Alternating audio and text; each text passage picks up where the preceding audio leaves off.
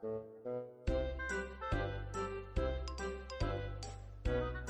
好，欢迎收听《游泳音浪》，这是一档关于游泳的访谈类播客，让我们一起畅聊游泳，乘风破浪。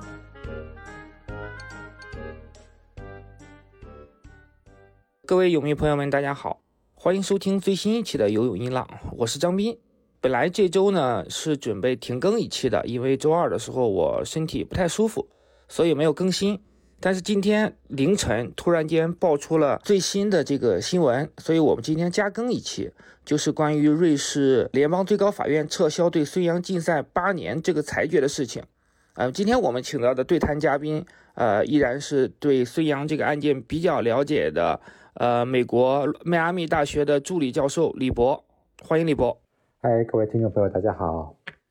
呃，这个消息我相信你也看到。对我今天。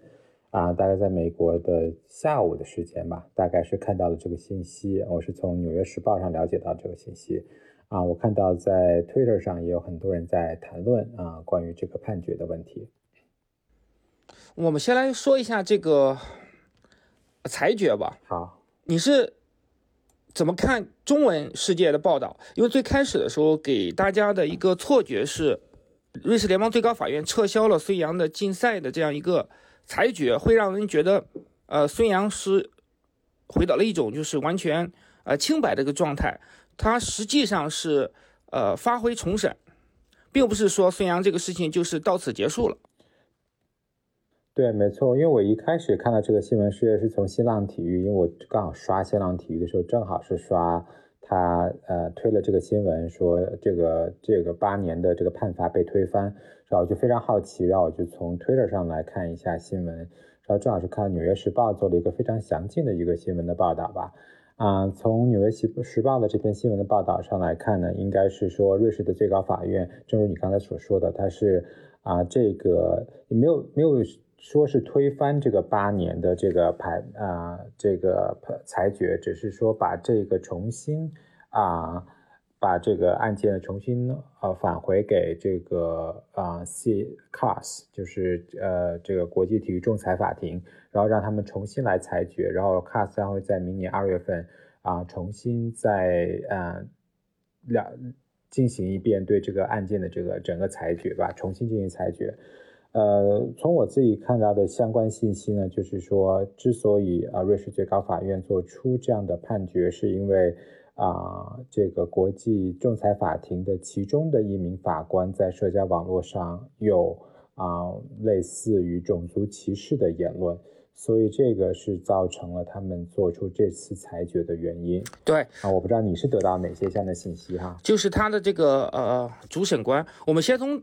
中文世界这个报道来说起啊，我想谈一下我个人的看法。本身呢。你说，呃，瑞士联邦最高法院撤销这个八年的裁决，这个说法对不对呢？我觉得也没问题，但是它还是容易产生误解的。应该，呃，如果从呃服务读者、服务用户的角度，更全面的阐述这个事情，我觉得应该，呃，后边再补充一句，发回国际体育仲裁法庭，就是 CAS 去重审，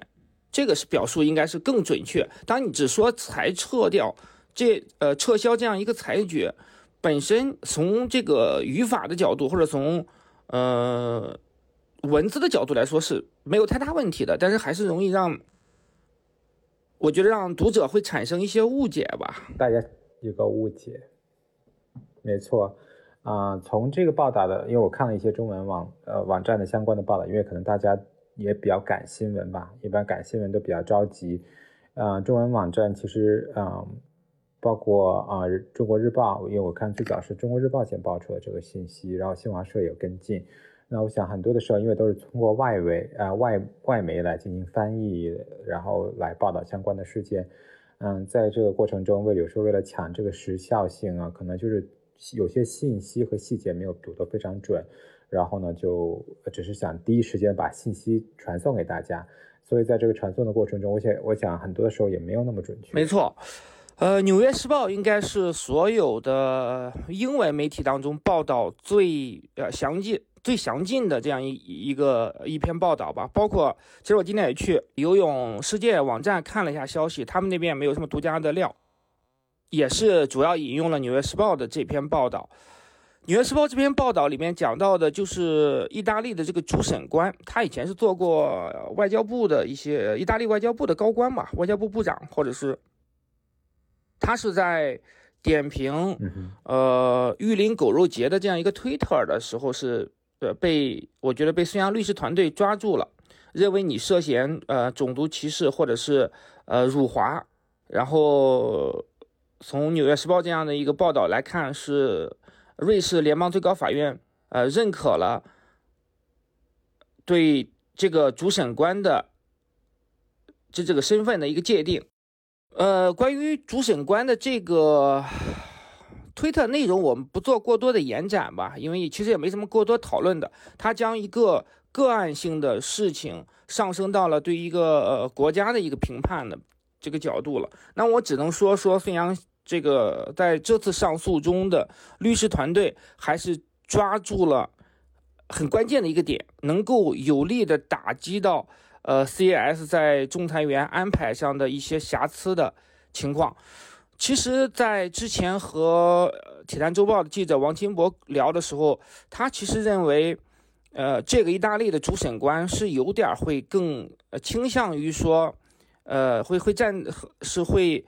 呃，偏爱中国多一点的，因为他在呃一中国“一带一路”战略当中，他还是一个比较拥护拥护的角色。因为王金博是意大利方面的专家嘛，我我不太了解啊，但是听他呃简单讲过一下。那从目前来看，就是他身上的言论的瑕疵，成为了孙杨律师团队呃上诉的一个很重要的证据，从而导致了瑞士联邦法庭就是推翻了这次。C C S 的这个八年的一个呃裁决结果，没错。然后啊，我想就是我看了很多相关的信息，包括大家在啊社交媒体上的对于这个相关信息的解读和反馈。然后我就觉得有一点就是说，啊，既然是目前暂时推翻了这个八年的裁决，所以他在目前到二月份期间，好像虽然还是有资格可以参加比赛，他这个竞赛是。啊，没有受到呃，没有对他本身受到影响，这是这一点啊。另外一点呢，我也是看到很多人在评论，就是说，哎，那到底啊，像国际体育仲裁法庭会做出个什么样的裁决呢？接下来他说啊，免除呃竞赛可能性并不是特别大，很多人就说可能会啊，原本是八年的竞赛可能会啊减少到四年，或者是啊有一些其他的惩罚措施。所以呢，从这是我从这个社媒社交媒体里各个游泳记者然后专家里面他们所得到的一些信息的这一个反馈。呃，我们先就第一点展开一个讨论啊，就是呃，瑞士联邦最高法院的法庭的这次的驳回呃 CS 八年裁决，并不涉及案情本身，这个他们是在呃，这个是没有任何疑义的，对吧？嗯。对，各方已经达成一个共识了，就是他只是说，因为，呃，联邦仲裁法庭的，呃，只是因为 CS 安排的这个仲裁员的身份的问题，所以说他发回重审。呃，当然，这目前来讲也不是官方的说法，这是《纽约时报》的一个报道的说法。呃，我觉得一点我们不用再去讨论，就是关于案情本身，就是瑞士联邦法庭是没有，就是没有完全去涉及到孙杨整整个这次所谓暴力抗检案的这样一个细节的东西的。那么关于主审官身份的界定，这是纽约时报的报道。国内媒体呢，我们看到了你的前东家他们的报道是说法是不一样的。他们，呃，我这块我们可以稍微。稍微展开一点，稍微展开一点谈一下，呃，他的分析是，腾讯的报道分析是最有可能相关的是当事人平等原则或陈述意见的权利未得到维护。因为其实啊，从瑞士最高法庭的这个判决来看，其实我们之前。嗯，在孙杨被禁赛八年之后，有很多很多的评论啊，其实很大的一个评论就是说，瑞士最高法院在什么情况下有可能啊驳回这个体育最高仲裁法庭对孙杨这个八年的这个啊禁赛的这个裁决？其中就主要是啊，很多人的争议就是说。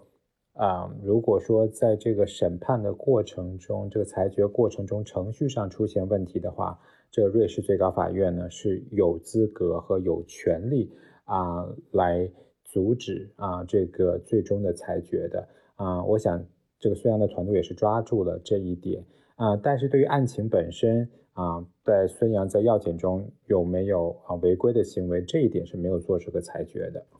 是的，因为在瑞士联邦国际司法典中，其实有关国际仲裁有一个相关规定，呃，能够对程序提出质疑的，其实也包括说仲裁员的安排不当，呃，或者是仲裁员、仲裁庭错误行使或者拒绝行使管理权等等若干条吧。我觉得，呃，腾讯的报道和《纽约时报》最大的报道上是是关于呃驳回。之前裁决的理由方面的一个呃不一致，当然这并不影响说最后的这样一个结果啊，呃，然后我们再谈一下你刚才讲到的第二点，就是呃这个案子应该是在二月二十日发回到 CS 重审，我看纽约市呃就是游泳时间网站上啊提供了这个信息，在这之前孙杨是可以参加游泳比赛，可以参加正常训练，也就是说他是可以可以回到国家队的，对。这这点是可以的啊，而且我们也知知道，如果关心游泳的朋友可能也知道，好像在一月份啊，中国游泳队嗯，好像有一些的这些赛事的安排。我想可能如果孙杨是有资格参加比赛的话，有可能会在啊这些赛事中啊亮相，重新回回到这个观众的视野中。对，因为他其实从二月二十八号之后，已经相当于是一个社会性死亡的这样一个情况。那么。呃，目前这样一个裁决结果对他来说还是比较有利的。除了可以正常训练、可以参加比赛之外，他的一些社会活动也可以呃部分的恢复。我觉得，那么他整个的个人的形象也能够得到一些一些扭转。但是这毕竟还是呃 C S 需要一个重审。那么重审的结果呢？你刚才也提到了，就是有呃有很多国外的游泳记者也提到了说。呃，可能会减刑这样一个情况。我在游泳世界最新的报道是，他们这当然不是洛德写的，是他们一个叫也是一个主主要编辑吧，主编吧，呃，叫丹唐，呃，德安东纳，他提到了，其实上个月，呃，孙杨这边也提到过一个目标是减刑的这样一个这个上诉请求。但是他并没有说到这个上诉请求是，呃，被是是向哪个方提请的？是应该是正常来讲，应该是向 CS 提请的吧？对，正常来说还是在 CS 提请。对他提到这个上诉的请求，主要目的就是说八年禁赛能够被减刑，就是减轻，而不是说被完全的呃取消。对。从啊，CS 往以往的这个裁决的这个过程来说，啊，极少的情况下，嗯，那个能够能够运动员原本是的这个裁决会被取消的这种情况，而且这个判决是由 CS 自己做出来的。就是以往的案例上，什么情况下就是运动员的禁赛呢可能被推翻呢？往往都是像 WADA 啊，比如说国际反兴奋剂组织。啊，协会啊上诉到这个啊 CAS，就是国际仲裁体育仲裁法庭之后啊，国际国际体育仲裁法庭听了各方的意见之后，驳回这个啊反兴奋剂组织的这一些的上诉，然后最终是支持啊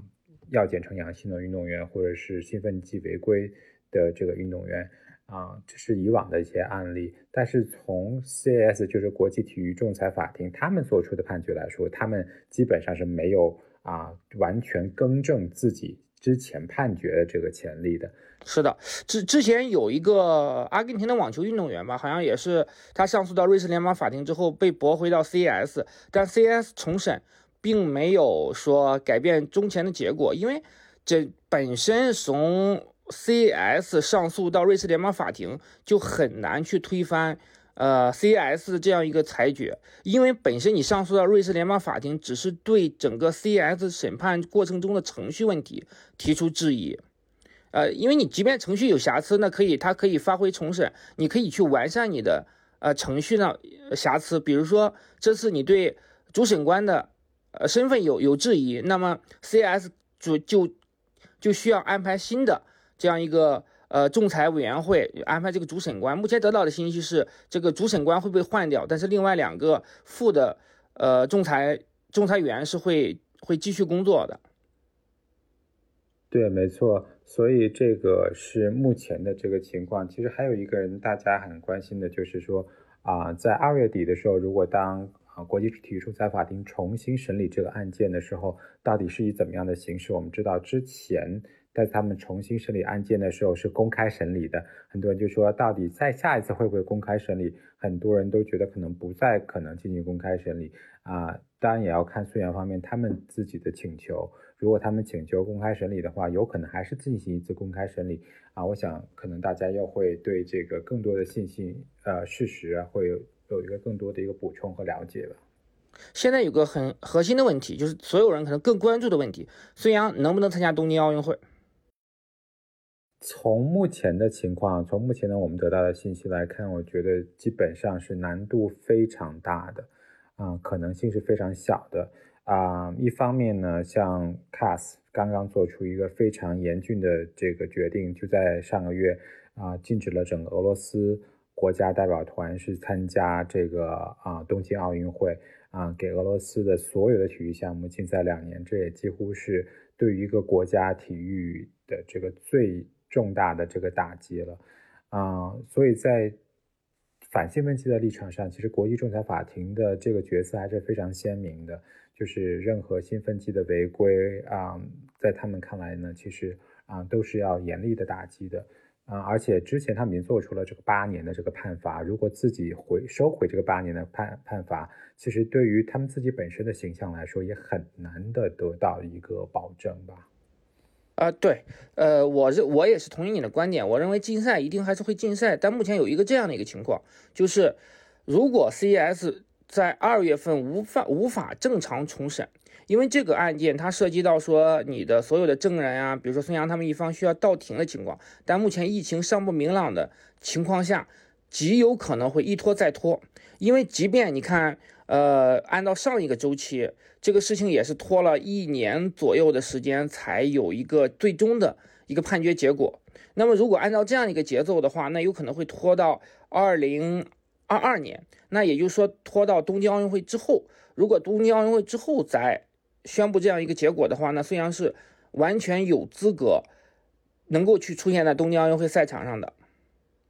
理论上来说，这是可能的啊。但是这个我们要从另外一个角度来说，这个事情毕竟是关注度非常高的啊。这个不仅是在中国国内受关注，其实在国际体坛上也是非常受关注的一件事情。所以从国际体育仲裁法庭的角度来说呢，他们肯定是不希望把这个事情挪挪后、延后啊来进行啊判罚或处决啊做出裁决的，呃，否则呢，这样对他们整个系面对的这个整体的舆论压力也是非常大的，对他们本身原本树立的反兴奋剂这个斗士的这种形象也是有很大的影响。所以我觉得其实。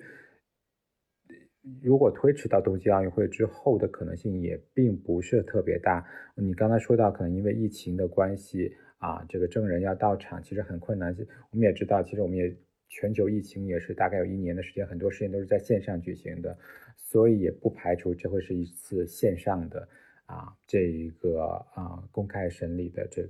过程，这也不排除这种情况。是的，如果是在东京奥运会之前确定最终这样一个结果的话，那可能对于各方来说都是一个比较呃能够接受的结果。也因为如果孙杨出现在呃带着巨大的一个疑问出现在东京奥运会赛场上的话，那有可能会重演去年光州世锦赛上众多的名将呃领在领奖台上抵制的情况，甚至有可能会演变成一个呃更巨大的这么一个国际事件。所以我我我也认为 CAS 不太可能会将这个事件拖到那么久。你说的我是同意的，有可能是通过线上的这样一个听证会的形式来举行。另外，因为之前整个事件留有充足的审理的这样一个。呃，结果就整个材料啊什么的，它是非常丰富的。即便重审，它可能没有像之前那么复杂一个过程了。因为你除非说孙杨一方有呃全新的证据需要提交，需要重新的去论证这样一个证据，之前的东西你你你之前的一些证据啊、证词什么之类的，是不需要去重新再去阐述或者是再去论证的，对吧？没错啊，除非他能找到全新的证据，完全推翻。啊，之前这个啊，WADA，特别是国际反兴奋剂协会，他们的这个理论或他们这个思路，否则的话呢，在举证阶段上，其实他们啊，如果孙杨团队没有更好、更新、更有力的证据，那他们其实在这个方面上是呃，基本上是很难过关的。呃，那你认为就是再审的话，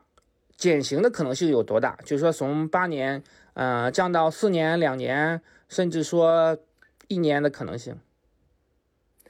嗯，我觉得这个东西，因为我们都不在国际体育仲裁法庭工作过，或者是对他们的流程也并没有那么那么的熟悉。那从我自己对从互联网的这个信息的了解来看，其实很多人都觉得有可能会被减刑到四年，要不然就是维持在八年，或者是减刑到四年的这种可能性比较大。啊，当然也有可能会有一些其他的这种情况。啊，如果说孙杨团队能够有一个非常有力的证据啊，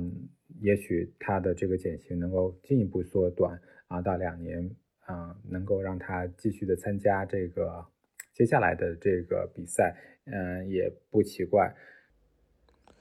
对，但这里面其实还又存在了另外一个问题，就是如果 CS 未来的判罚依然对孙杨不是很有利，你即便是四年也好，八年也好，那么。他的团队是可以依然依照这一次的上诉经验继续上诉到瑞士联邦法庭的，这会不会形成一个死循环？就是你的你的审审仲裁员们永远可能有可能会被我抓到这种小辫子。你比如说这这次的我们这个知道主审官只不过是在他个人的社交网络上发表了一些不合适的这个看法，然后被呃放大到一个公共事务中了。当然，每个人应该对你的言行负责，这个也不是说我们为他开脱的呃理由。但如果说类似的情况层出不穷，他会不会就成为一个死循环？啊，我觉得这也不排除这种可能性啊。其实他这次上诉成功，也是给其他的运动员好像也颇有启发，特别是如果像我们知道俄罗斯之前。被禁赛参加这个国际比赛两年，也许他们从中也能受到启发，从中也能找到一些啊证据来重新的向瑞士最高法院进行申诉，来解除他们啊对俄罗斯全国的这个体育体育的两年的禁赛，也是有这种可能的。嗯啊。这种我觉得这种可能性是存在的。哎，你刚才提到了对俄罗斯禁赛这个事情，实际上 CAS 虽然力度很大，但其实是网开一面了。最开始的禁赛我记得应该是四年，对吧？是四年，对。然后是啊，这次是九四年的禁赛，对，这次是降到两年了。那么这会不会给我们一个启发，就是说 CAS 实际上在缓和一些嗯国际体育上的一些纷争？那么会不会对孙杨？最终的这个裁决会带来一些有利的地方呢？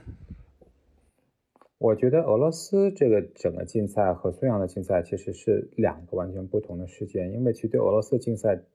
尺度之大，因为是对于整个国家啊不能参加世界比赛两年，其实这个惩罚是相当大的。其实不仅仅是奥运会，是所有的世界单项的比赛啊。啊，包括世界杯啊，包括其他项目的所有事情，在俄罗斯都不能以国家的名义参加。啊，当做出这样判罚的时候，甚至连国际奥委会都没有做好完全来接受这个决定的这个这个成准备。国际奥委甚至让各个单项体育组织、体育协会来做这种决定，如何对俄罗斯的运动员进行这个处理，他们的参赛资格问题怎么样的来进行这个处理。所以其实。这个处罚和孙杨的这个事情，我觉得还是完全两个完全不同的这个案件的，因为啊，从国际反兴奋剂结构呃组织的角度来说，肯定我们希望就是说以这个作为一个很好的这个例子，警戒警戒世界上其很多其他的这些国家啊，特别是东欧的一些国家在滥用兴奋剂啊的这这种情况，呃，但是但是这个处罚力度确实是比较大的，因为这个受到的影响呢，不单单只是运动员本身，是与整个国国家体育的发展都受到很多的影响。我们也都有朋友在这个俄罗斯体育国家啊，俄罗斯奥委会工作。我们也知道，其实从呃这个竞赛从二零一八年的这个呃冬奥会的竞赛开始，其实对于整个俄罗斯体育的影响都是非常大的。他们有很多的赞助商都决定了退出啊，不再赞助国际呃国家奥委会，因为毕竟这个国家队不能参加世界比赛，那对于他们这个赞助的意义也就没有那么大了。所以很多的赞助商也做出了这个呃决定。你想，没有这么多赞助商的支持，对于整个国家的整个体育的发展其实是非常大的打击的。啊，其实不仅仅是打击这个兴奋剂的问题啊，是对于整个国家的这个体育建设的这个摧毁力度是很大的。没错。嗯，回到孙杨这个这个案件，那么我们再聊一下，说他从被禁赛八年之后。到现在一直在保持一个训练的状态啊！我看到一些其他媒体的报道，因为我对这个信息不是完全掌握。呃，那你觉得这个这个决策是不是是还是从目前来看是正确的，并没有说因为呃八年裁决下来之后，孙杨就自暴自弃，就是直接退役。没错，他其实也保留着一些的这个一丝的这个希望吧，其实也是希望。啊，重新上诉到这个瑞士最高法院能够有些转机，那确实也是出现了那么一点点的转机，而且这个疫情确实帮了他很大的忙。如果不是疫情，这奥运会已经结束了半年了。哦，对，这个疫情呢，奥运会被推迟了一年的时间，其实也就是给他做出这个转机呢，是有有一个很大很大的帮忙。啊，但是目前来说，其实形势还是不是一个很明朗的。呃，其实对于孙杨律师，接下来肯定是要继续的。找出更有力的证据，能够在二月份，如果计划是二月底进行的这个啊新一轮的庭审中呢，有更有力的证据来证明他的清白啊，否则呢，他的这个禁赛的这个禁令呢是还是很难被撤销的。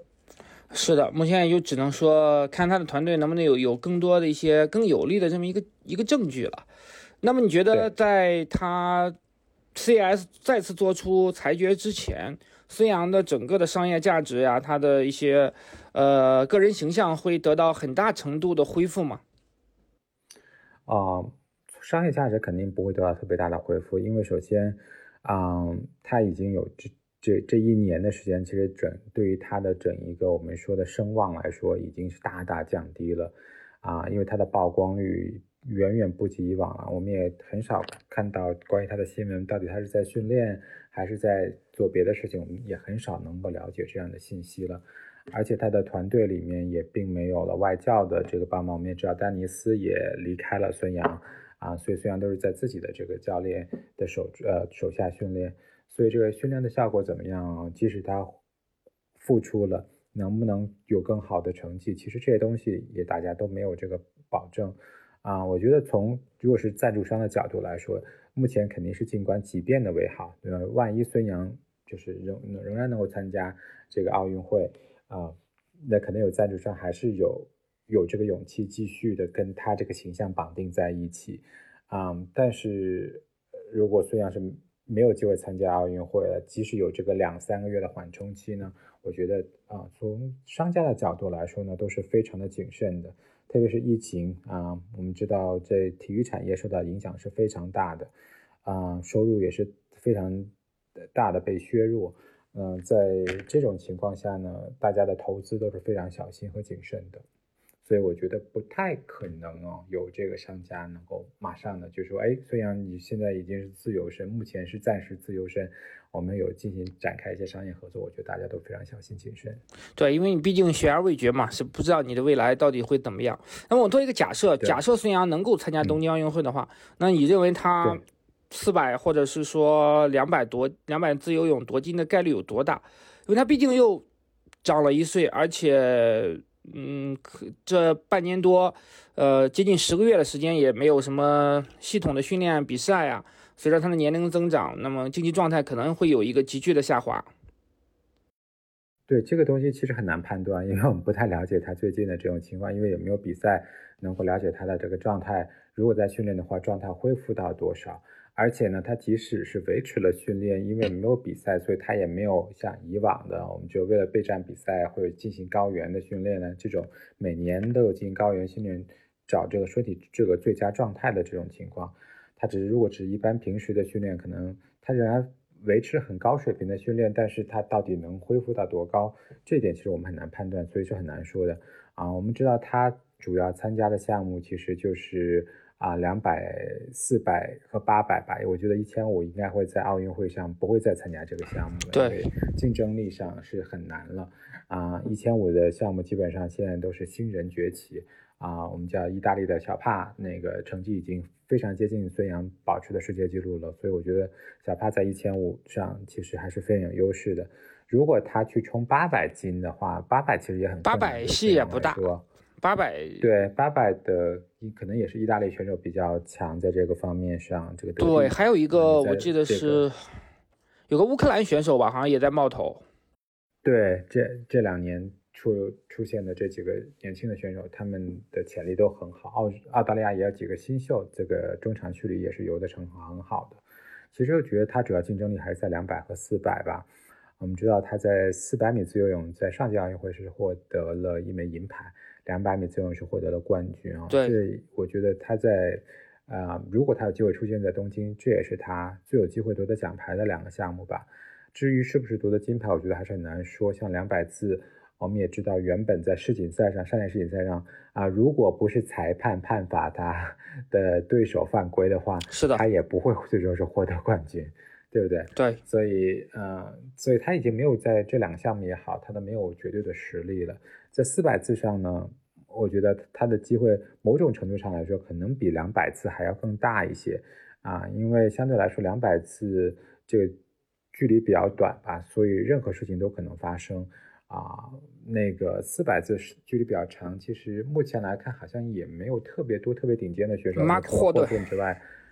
啊，对他竞争对手有可能奥运会冠军，仍然是曼帕霍顿。对霍顿之外，其实看其他的也还有一些新人，最近也是游出了一些不错的这个成绩，但是啊都没有太接近孙杨保持的这个呃游出的这个三分四十一啊四十二这样的成绩啊。如果谁能游出三分四十一四十二，这基本上其实能够锁定奥运会的这个冠军了。对他来说，我觉得冲击奖牌可能更现实一点吧。啊，对，然后我呃提到了这些几个国外的主要选手，那我想，嗯，了解你有没有关注到，在今天这个消息出来之后，比如说盖伊啊，比如说这个马克霍顿，呃，勒克洛斯之类的，他们有有没有在 Twitter 上，啊，对这个事情，呃，进行点评呢？其实我还没有看到他们有相关的这个嗯回应啊，主要的都是啊新闻网站上的这个回应。那像一般，他们一般在推特上不太会做评论。我发现他们在 Instagram 上，啊，像盖伊有时候会在 Instagram 上会有一些呃这个回馈，但是我目前没有看到啊他们对于这个信息的这个呃回馈。啊，对，然后这个事情基本上我我觉得核心的一些点我们梳理的也也也差不太多了，然后呃。只能说我们继续继续等待，这毕竟不是一个最终的结果。这个事情本身也很简单，就是因为你呃程序上有一些瑕疵，所以瑞士呃联邦高院将这个案子发回 CES 重审。今天我一个朋友啊是东方网的记者，他跟我聊到这个事件的时候，他提到一个点，我觉得挺有意思，我们可以稍微展开谈一下。他说这次判决的结果之后，谁是最大赢家？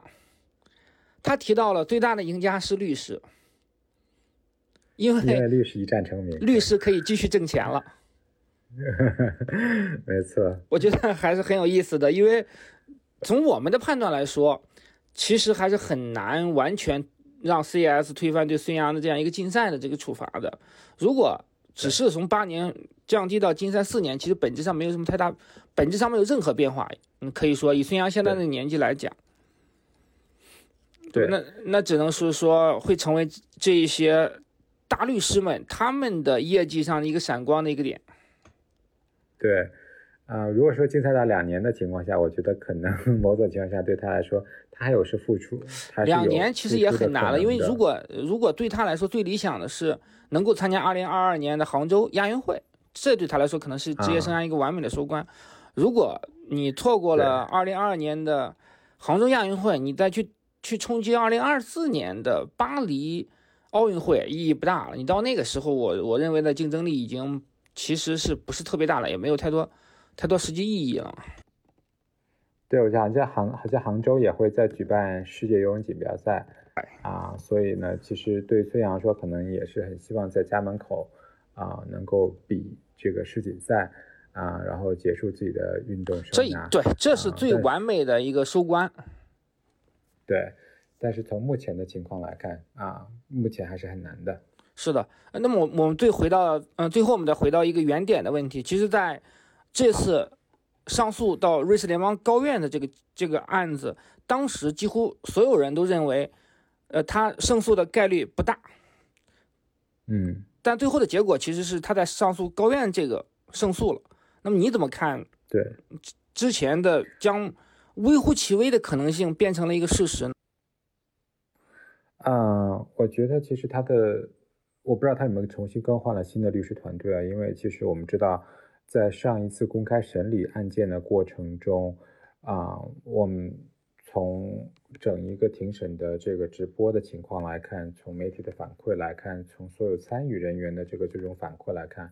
我们都知道啊，孙杨的团队做的准备工作不是特别好。嗯，其实不是特别好的很多很多的原因是在他们的证人啊。啊，在这个阐述的方面呢，很多时候我们就说鸡同鸭讲，没有正面的回答问题，啊，在说一些无关的信息，啊，浪费了时间，也没有把更有效的证据摆在台面，所以造成了孙杨在这种判罚的非常被动的进行了一个八年啊被禁赛的这个裁决，嗯，我想从那一次之后，我觉得孙杨团队应该是吸取了很很教教训的。因为虽然团队的很多的啊工作人员，其实很多也是游泳协会的吧，就就是从就官方的角度来说，可能也是给孙杨团队有很大的支持的。因为毕竟孙杨在就中国游泳的地位是毋庸置疑的，毕竟啊，无论是获得的金牌数啊，取得的成绩啊，都是啊没有任何运动员可以超越的啊，所以呢，其实也给他很大的帮助。所以我觉得他们在选择新的励志团队之后。啊，也是能够帮助孙杨在很好的利用到规则的这个优势吧，能够找到这个漏洞，能够扳回一城。啊，但是这扳回一城呢，也并不是在某种意义上来说是真正解决了这个问题，只是有一个我说一个暂时的这个缓喘息之机。啊，对于他来说，还是需要进一步，他律师团队需要进一步的寻找更有力的证据，啊，来为孙杨进行下一次辩护。啊，而且这个证据呢，如果是跟之前提交的证据是有冲突的话，其实还会有更多的这个争议的。是的，呃，我补充一点，就是因为我看腾讯体育的报道，是他这次新增了舍伦伯格律师事务所的两位王牌律师。这个王牌律师是腾讯报道里使用的那个词汇，一个是菲利普贝茨，一个是克里斯托弗布格。他们曾经代理过俄罗斯运动员，呃，上诉的情况，呃，当然我对他们也不是很了解啊，回头我们可以展开去去去研究一下。那么可能是说孙杨律师团队，我觉得得到了一定程度的补充，嗯，找到了 CS 程序上的一些不合规的地方，最终，呃，赢下了在瑞士联邦高院的这样一个呃诉讼。怎么说呢？我觉得这个事情至少对孙杨的命运有一个，还是一个留下了一个一些比较大的一个希望吧。我我们在至少不是现在一个完全被等同于说社会性死亡的这么一个状态。嗯，没错，对他来说，至少呢还有更更多的一个时间来重新的寻找新的证据，来重新证明自己的清白。嗯，尽管这个难度是仍然是非常大的啊，是的，是我觉得至少还是有一个机会。对，我们就静待 CS 的再审的这样一个结果或者再审的一个情况。如果呃国外媒体或者是国内媒体有一些更新的报道或者是更新的证据出来，我们再对这个事情进行呃新的探讨。整个我觉得今天我们聊的就是关于呃瑞士联邦高院这个裁撤 CS 八年处罚这样一个事情，基本上还是比较充分、比较比较全面的了。我们。呃，李博，尼还有什么需要补充的吗？还有，其实啊，我之前也跟张明说，其实我们需要做几期关于孙杨的这一个起起伏伏的这个事情啊。今天我们正好有一个点能够正好说到这个孙杨这个新的裁决的这个新的情况。我们希望也以后我们一个有更多的机会来聊一下关于孙杨过往的一些经历和他的这个人物成长轨迹，还有他。有一些成就，同时也有一些争议啊。对于我们游泳的运动员的发展也好，我们对未来的这个运动员也好，也有一些新的启示。